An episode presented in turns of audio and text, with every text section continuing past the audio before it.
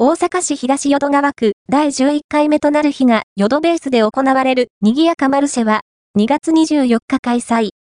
毎月最終土曜日開催される日が淀ベースの賑やかマルシェ。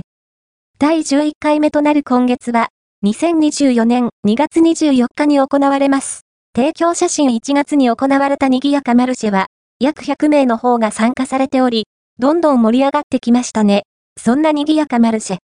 提供写真、卵サンド専門店さん参道、ハンドフットセラピーネイル、整体、首肩リンパマッサージ、支柱水明、フェルト作品販売、フェルトのお魚キーホルダー釣り、ハーバリウムボールペンキーホルダー作り、筆作りワークショップ、子供縁日、100円フリマ、などなど、ボリュームたっぷりの内容ですね。もちろん、今回も、お昼は、カレーを作って食べれる地域食卓、夜はたこ焼きパーティーも行われますよ。さらに、18時30分から行われるパフォーマンスタイムでは、ピアニカギターのパフォーマンスのようです。